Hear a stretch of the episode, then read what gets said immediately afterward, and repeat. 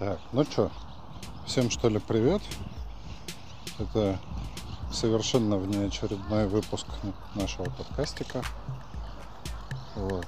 Сегодня у нас воскресенье, 13 декабря. В Израиле бушует суровая зима. На улице плюс 27 градусов. Мерзнем, как волки просто.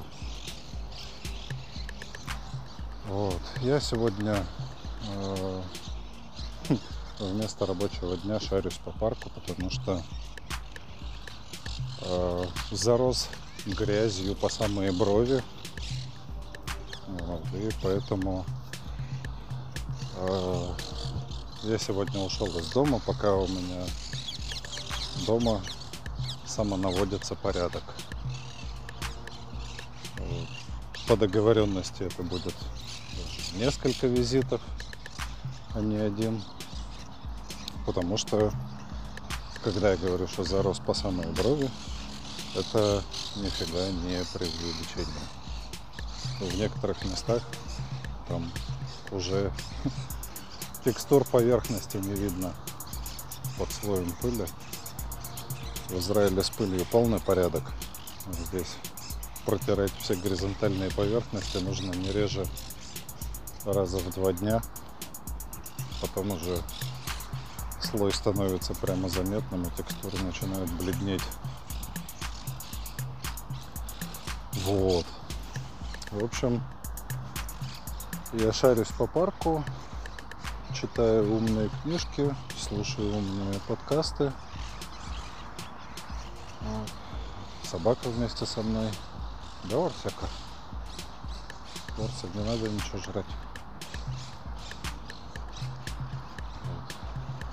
Сожалению, израильтяне народ в основной своей массе совершенно бескультурный, поэтому, во-первых, устраивают свои пикники просто везде. Вот, вот, где им приглянулось, там и устраивают.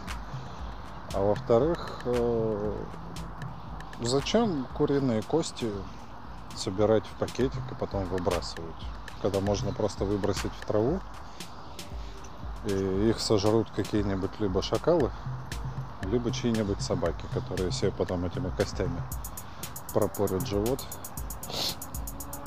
и будут болеть.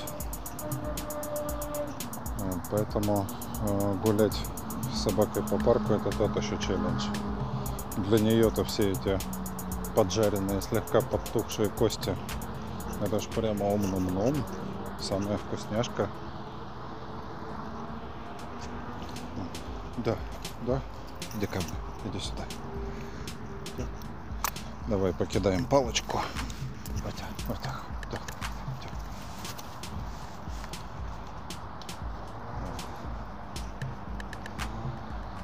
В общем, самый лучший способ это, конечно, отвлекать собаку какими-нибудь палками. Тогда еще есть какой-то шанс на то, что она будет занята палкой, а не поиском куриных костей. Да, разгрызла. Молодец, вот.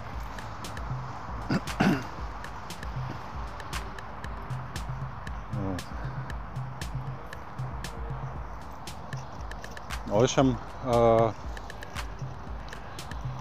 по поводу Кубера, по поводу работы, по поводу Кубера, что я имею рассказать сложно, черт побери. Очень, очень сложно. Я помню, у меня был случай пару лет назад э, на моей первой работе в Израиле. Начальница э, сказала мне с укором, вот посмотри на Иира. Он типа в выходные позанимался и изучил кубернетис. А я как давай ржать. Я ржал так, что из соседних комнат люди пришли выяснить, что тут такого смешного, почему я в истерике бьюсь. Вот. И в общем и целом, как бы, разумеется, я был прав. Человек, который выучил Kubernetes за два дня, это, наверное, человек, который смог, я не знаю, как минимум подключить провод себе в мозг напрямую и залить в голову документацию по куберу. Урса, иди ко мне. Иди сюда.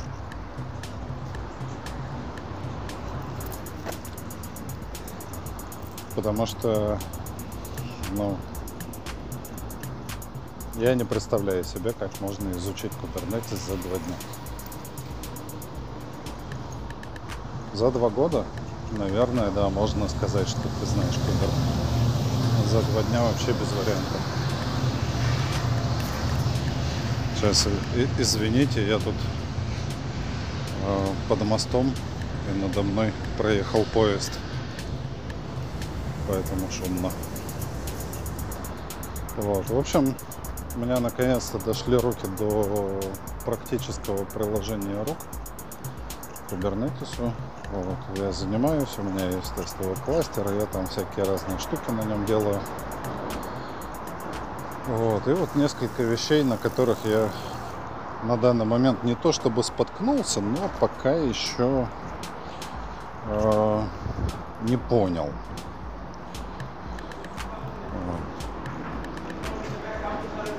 Это как сказать, не не понял, а, а не грокнул.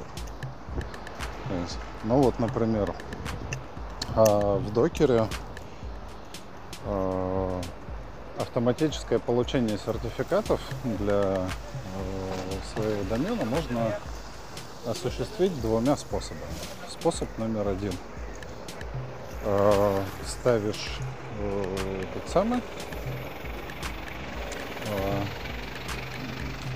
ставишь трафик, запускаешь, конфигурируешь его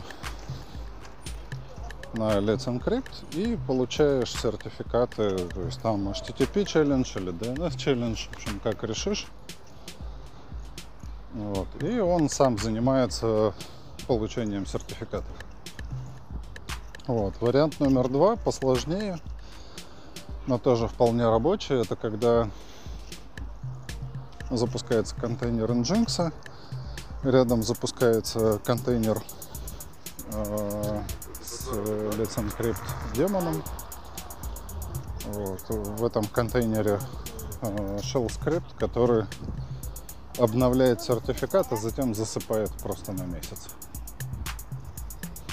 Вот. Тоже вполне рабочая схема, то есть э, контейнер Let's Encrypt шарит э, volume с э, контейнером э, того самого э, Nginx. Вот. И, в общем, ну, нормально, рабочая схема. В случае же с кубером оказалось все совсем не так просто. То есть я-то думал, что в кубере Let's Encrypt тоже как бы, ну вот ты его запустил, всякие лейблы на него повесил, и он сам занимается сертификатами. Ага, сейчас. Хрен там плавал. Короче, для Kubernetes есть такой сервис, называется Cert Manager.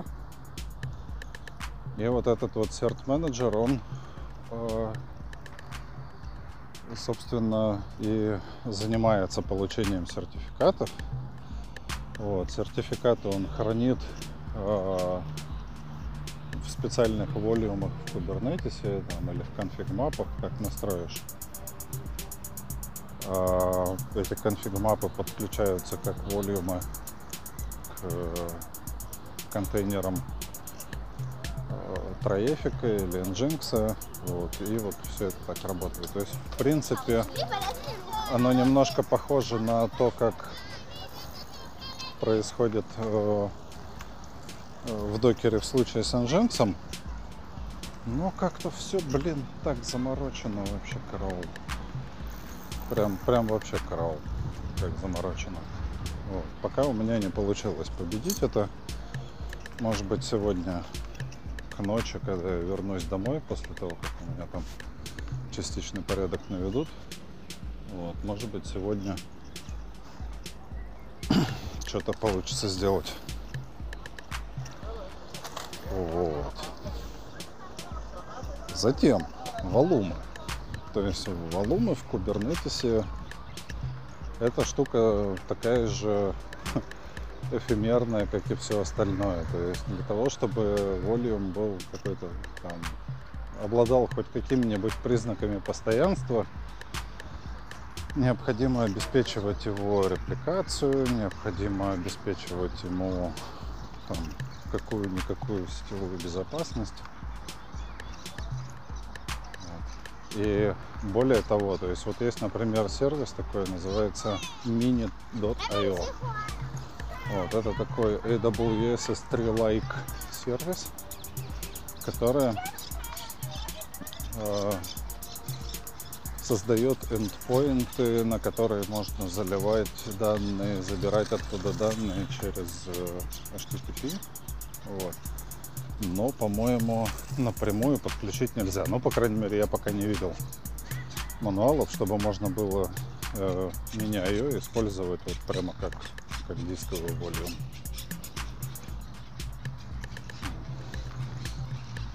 Это моя вторая сложность. Вот. Затем есть такая штука, как конфиг-мапы, которые я ранее упоминал. Конфиг-мапы это что-то такое сродни секретам. Короче говоря, это текстовая э, субстанция, которая находится где-то там в недрах кубернетиса, то есть ты создаешь этот конфиг map, заливаешь туда какую-то текстовую информацию, и потом этот конфиг map можно использовать, э, подключать его как volume файла, как, как файл, э, подключать его к какому-то контейнеру и использовать. В принципе, очень удобно. То есть, вот, например, для нашей ситуации, э, где у нас есть наше приложение, у которого есть целая пачка всяких разных конфигов, мы можем использовать эти конфиг-мапы Э, цеплять их к этим подам, вот, э, сделать так, что при обновлении конфиг мапы рестартуются поды. В общем, можно сделать удобно, если бы не одно маленькое но. У нашего приложения не один конфиг файл, и даже не два. Их там едва ли не десяток. Вот. И при этом э, в этих файлах опции в конфиге тоже зависят от кучи всяких разных параметров. В общем, это можно реально с ума сойти, чтобы писать какой-то темплейтинг для этого. Ну, собственно, Саша, мой помощник, он э, благополучно потратил пару месяцев на то, чтобы в Ansible сделать автоматическое э, э, автоматический провиженинг этих конфиг, конфигов и все еще не добился удовлетворительного успеха. То есть оно у него как-то работает, и я просто волевым решением сказал ему бросать это дело, потому что, ну, просто ебись оно конем. Вот. я сейчас давлю на то, что э, необходимо конфиги нашего приложения перенести в базу данных, чтобы снаружи приложения э, был только один параметр конфигурации курса чтобы снаружи приложения остался только один параметр конфигурации. Это адрес э, сервера базы данных и базы, к которой надо подключиться. Урса!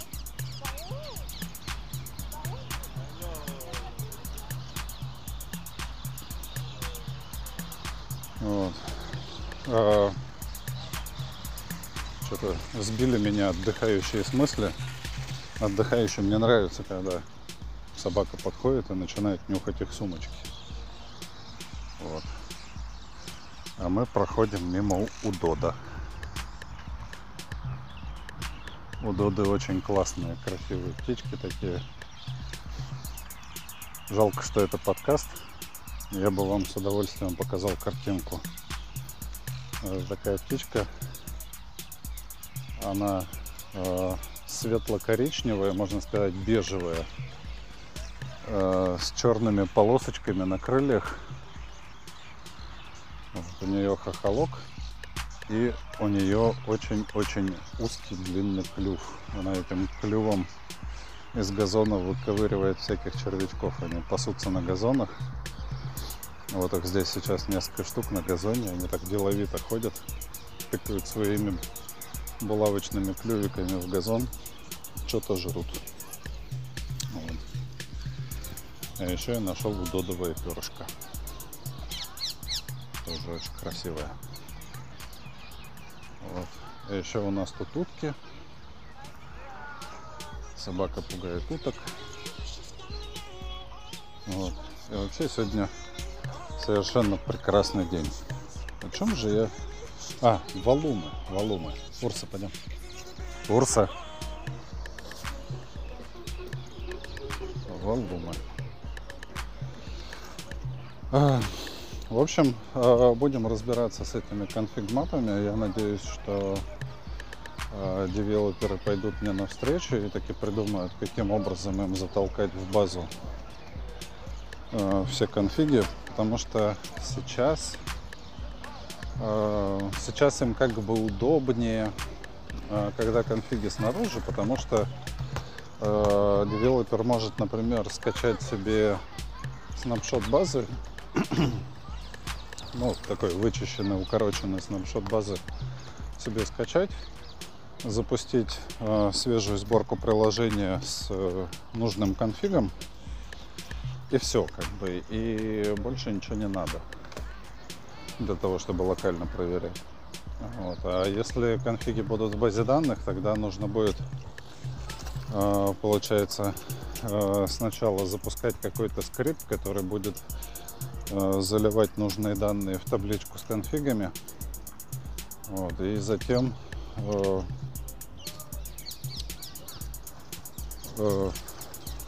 и затем уже можно будет начинать работать, запускать сервис. Ну, в общем, как бы, казалось бы, то на все, но разработчики бастуют. Разработчики, в принципе, я их понимаю, я тоже не люблю, когда что-то меняется. Мне это тоже доставляет изрядное неудобство. Вот. Ну и э, последняя вещь, которую я пока еще в кубере не умею, это как бы вопрос, каким образом в, обеспечить э, для бегущих в кубере наших приложений коннективити к базе данных, которая находится хрен знает где. То есть я, например, сейчас не уверен, что э, база данных будет сидеть на одном сервере. То есть, по идее, как бы мой план заключается в том, что у нас будет один супермощный сервер, который э, будет нести на себе все базы данных, и по плану ему не должно поплохеть по одной простой причине. Э, у нас клиенты размазаны по часовым поясам, и когда у одних клиентов э, начинается рабочий день, у других он заканчивается. И, ну, соответственно, нагрузка на базу данных э, будет плавно перетекать между этими клиентами. Ну, точнее, как бы не нагрузка на базу данных, а клиенты плавно перетекая друг в друга будут таким образом балансировать э, нагрузку на базу данных. И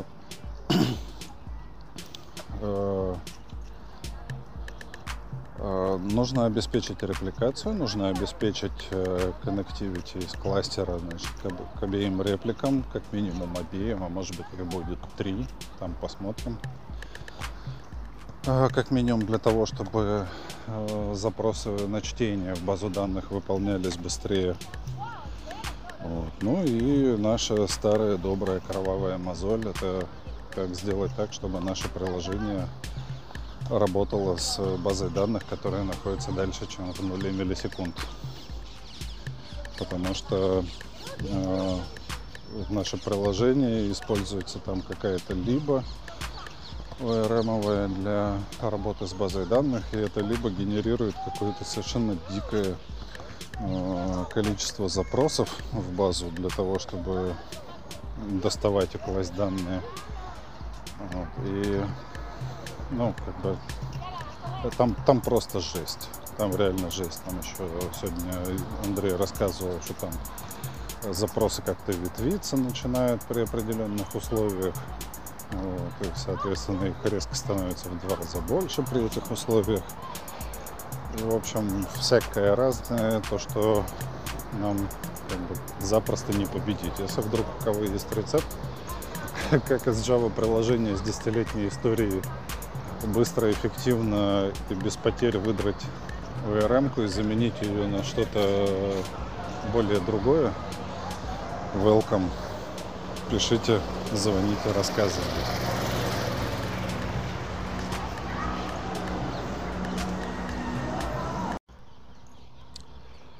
Эм, а еще, а еще, я тут выходные слетал снова на самолете.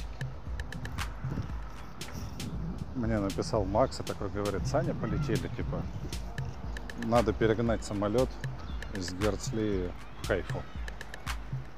Типа, бесплатно это потому что, типа, э, ну, в общем, контора платит. Нужно перегнать самолет. Я такой, да, вообще, говно вопрос, полетели. О, договорились, в общем, с ним. А, я проезжаю там где-то, наверное, к половине 11 утра приезжаю в аэропорт Герцли, где находится самолет. Он уже там внутри. И а, стою такой перед шлагбаумом, а там как бы аэропорт Герцли, он такой прямо вообще малюсенький-малюсенький, там одна полоса э, километровая, и, и все, и как бы и вокруг еще немножко места, чтобы э, самолеты расставить, там пара ангаров. В общем, очень маленький аэропортик. Вот. Я стою перед шлагбаумом просто в каких-то кустах и такой думаю, оно не оно, оно не оно. Пишу Максу, говорю, Макс, а это, это те ворота? Вот. Он мне через пару минут отвечает, типа, да, да, те, типа, сейчас встречу. В общем, э, пообщался с охраной на входе, меня пропустили, все хорошо. Вот. А дальше начались наши приключения. Ведь э, э, самолет проходил ежегодный техосмотр. У самолетов такая процедура тоже есть каждый год.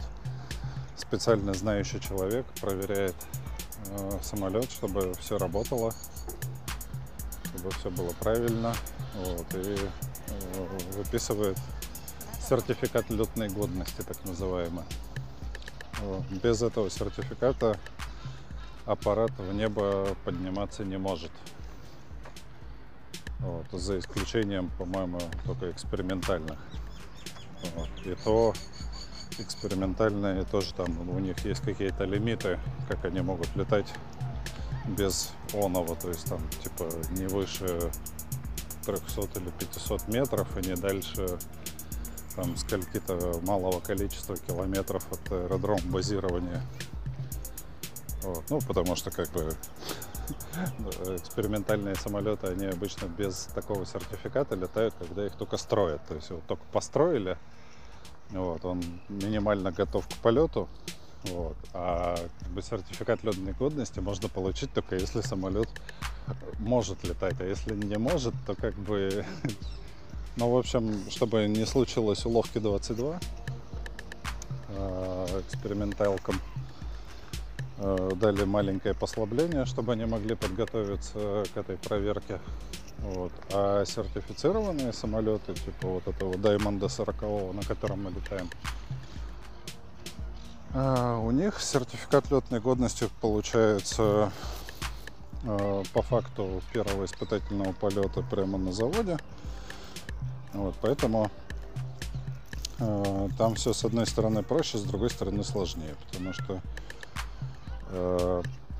на сертифицированных самолетах на них э, любые работы, например, должен производить только сертифицированный авиамеханик. То есть не может быть такого, что вот ты взял там себе и там, я не знаю, там перетянул в рулевые тяги. Тебе за это сделают по попе от ата, причем довольно сильно.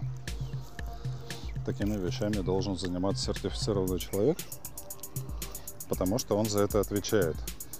То есть, э, э, когда на самолете производятся любые вообще работы, Э, любое вмешательство в его любые конструкции, то э, в специальных книжках, в логбуках делаются соответствующие пометки, кто, когда, какую работу выполнил, каков результат и все такое. В общем, э, из-за этого обслуживание сертифицированных самолетов это удовольствие как минимум втрое более дорогое, чем обслуживание экспериментальных. Так вот, короче, самолет успешно прошел очередную проверку. И нужно было его перегнать со станции техосмотра на аэродром базирования. Вот. И Макс меня пригласил. Вот. Началось все с того, что самолет нужно было заправить. Вот. А аэропорт Герцли в связи с тем, что он очень маленький и пытается в своих этих маленьких размерах э, как-то выживать и оперировать, там постоянно все меняется. То есть вот буквально вчера заправочная станция была здесь, сегодня она там. Вчера заправщик подъезжал к самолету, чтобы там э, есть заправочная станция, а есть э, мобильный, э, мобильная цистерна, которая типа приезжает, заливает тебе, и там на колоночке написано, сколько тебе было залито. Вот. Вот, и, короче говоря, минут 10 искали, как мы будем заправляться. Нам объяснили, что мы должны подкатить свой самолет к заправочной станции. Вот. И на заправочную станцию к нам подъедет грузовик, который нас заправит. Вот, то есть вот с подвы подвет. С подвы подвертом. Окей, ладно, берем эту клюшку, которая цепляется за переднее шасси. Притащили самолет со стоянки на станцию заправочную. Там, по счастью, недалеко было, метров 100, наверное, тащить всего.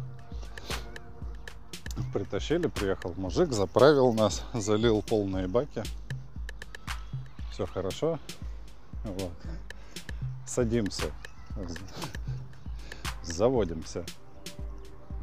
Макс вызывает диспетчера. Диспетчер не отвечает. Просто фу,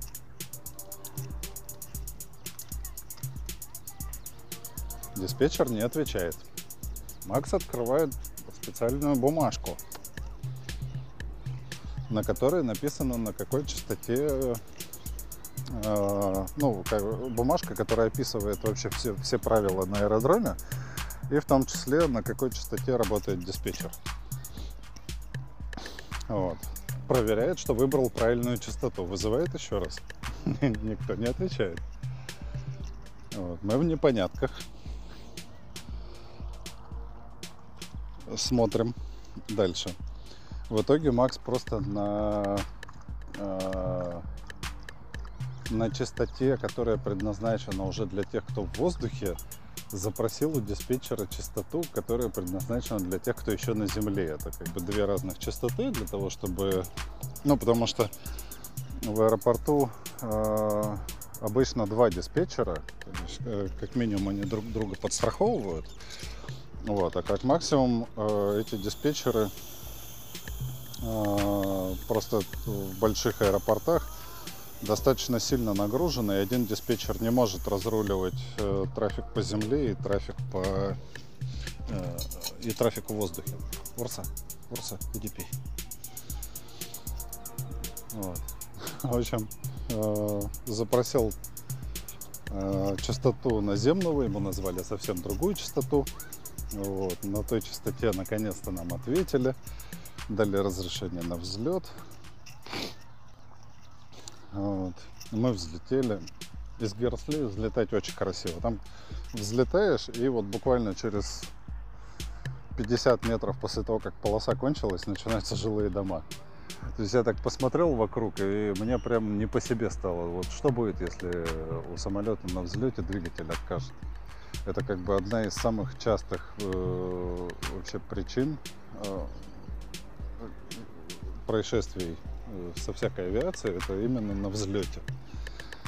Э, на взлете отказывает двигатель. Ну, потому что он работает на форсированных э, режимах, на больших оборотах там и прочее, прочее. В общем, под большой нагрузкой. Может что-нибудь сломаться. И вот я смотрю, и как бы вот я нашел там рядом, когда поднимались, я нашел там рядом одно место, но нужно повернуть на него, на это место, наверное, где-то градусов на 100. И там есть какая-то поляна, на которую можно плюхнуться без двигателя. Вот. Ну, как бы, где 100, там и 180. То есть можно сделать impossible turn уже и плюхнуться обратно на свой аэродром. В общем, непонятно.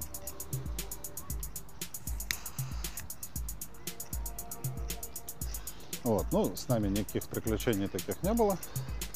У нас самолетик хороший, надежный. Вот, поэтому мы взлетели и полетели.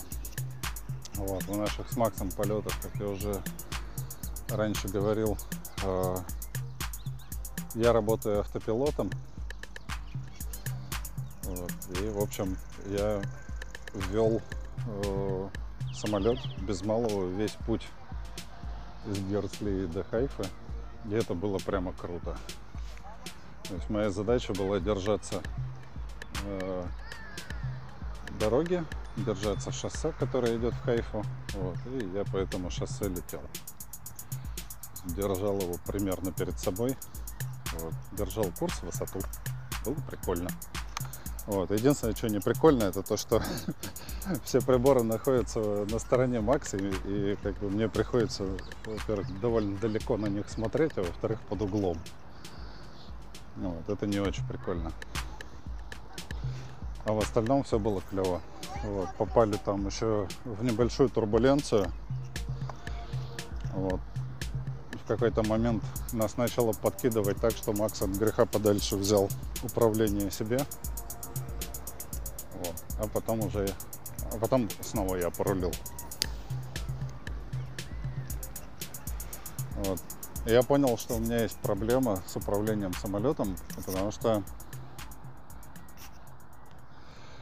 э, нормальные люди, когда водят самолет, они ориентируются на свои ощущения, на свои ощущения там, вот, что им внутреннее ухо говорит, где вверх, где низ и прочее.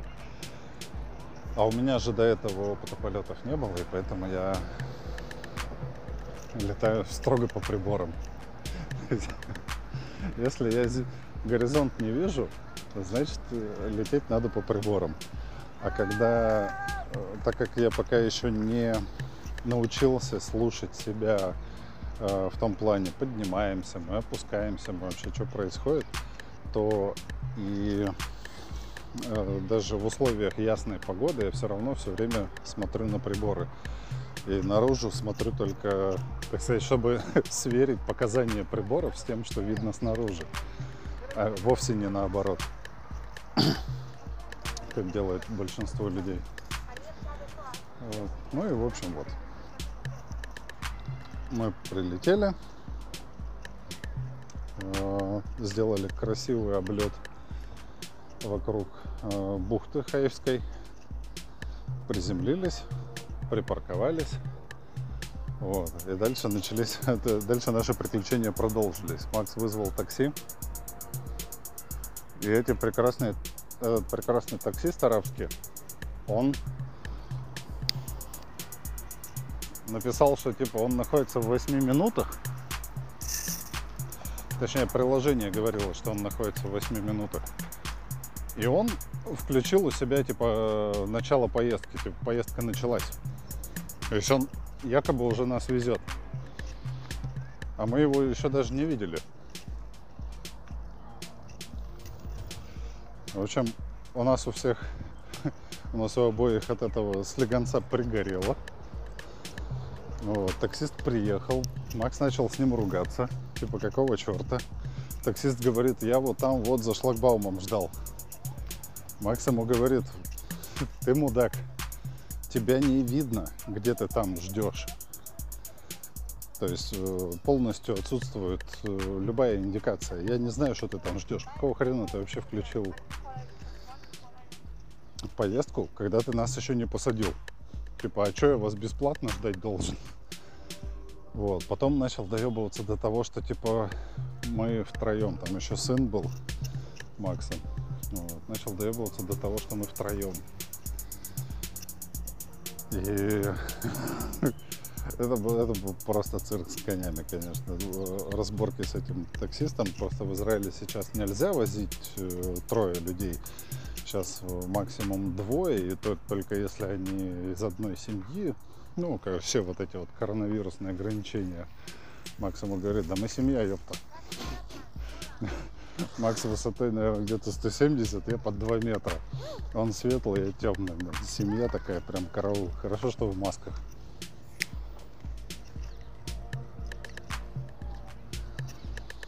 Вот.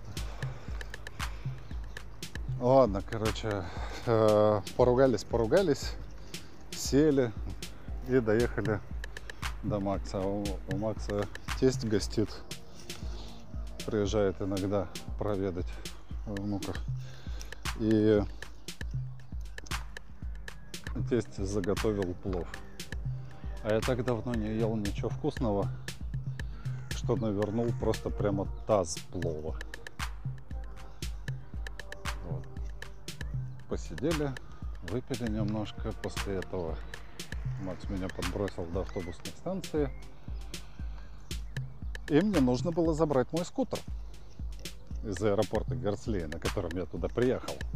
В общем, я доезжаю на автобусе до Герцли, пытаюсь вызвать такси, а такси не вызывается. То есть, ну, просто вот крутится этот радар, вот, и, и все. Заказ никто не берет. А мимо меня таксисты ездят пачками просто, и никто заказ не берет. Очень обидно. В общем, я пару раз потыкался, 10 минут потратил на ожидание поиска такси. И в итоге пошел пешком. Вот, топал от этой остановки автобусной 4 километра до аэропорта пешком. Пришел э, к шлагбауму. Я говорю, здрасте, мне нужно забрать свой скутер. И такие, в смысле? Я говорю, я отсюда утром улетел на самолете. Вот, я тут оставил скутер, мне его надо забрать. Типа, от какой компании вы улетели? Я говорю, это частный самолет. Я такие, в смысле частный самолет? Я говорю, ну вот так, частный самолет. Нет какой компании? Нет, мне нужно подтверждение от какой-нибудь компании, что типа у вас тут типа что-то стоит. Я говорю, да вы издеваетесь, ладно. Звоню Максу, говорю, Макс, ты можешь сказать этим чудесным людям, что мы улетели с утра? Вот. А девочка такая говорит, нет, нет, нет, так говорить нельзя. Мне нужно, чтобы позвонили из компании. Я говорю, это частный самолет. Из какой компании вам нужен звонок? Из страховой, что ли? В общем, в итоге договорились, что вооруженный охранник проводит меня до скутера. Вот. Я его заберу. В общем, я зашел через минуту, выехал на скутере, попрощался с девочками и все. Вот. Вот такое вот у меня было выходное, точнее, приключение выходного дня. Тадам.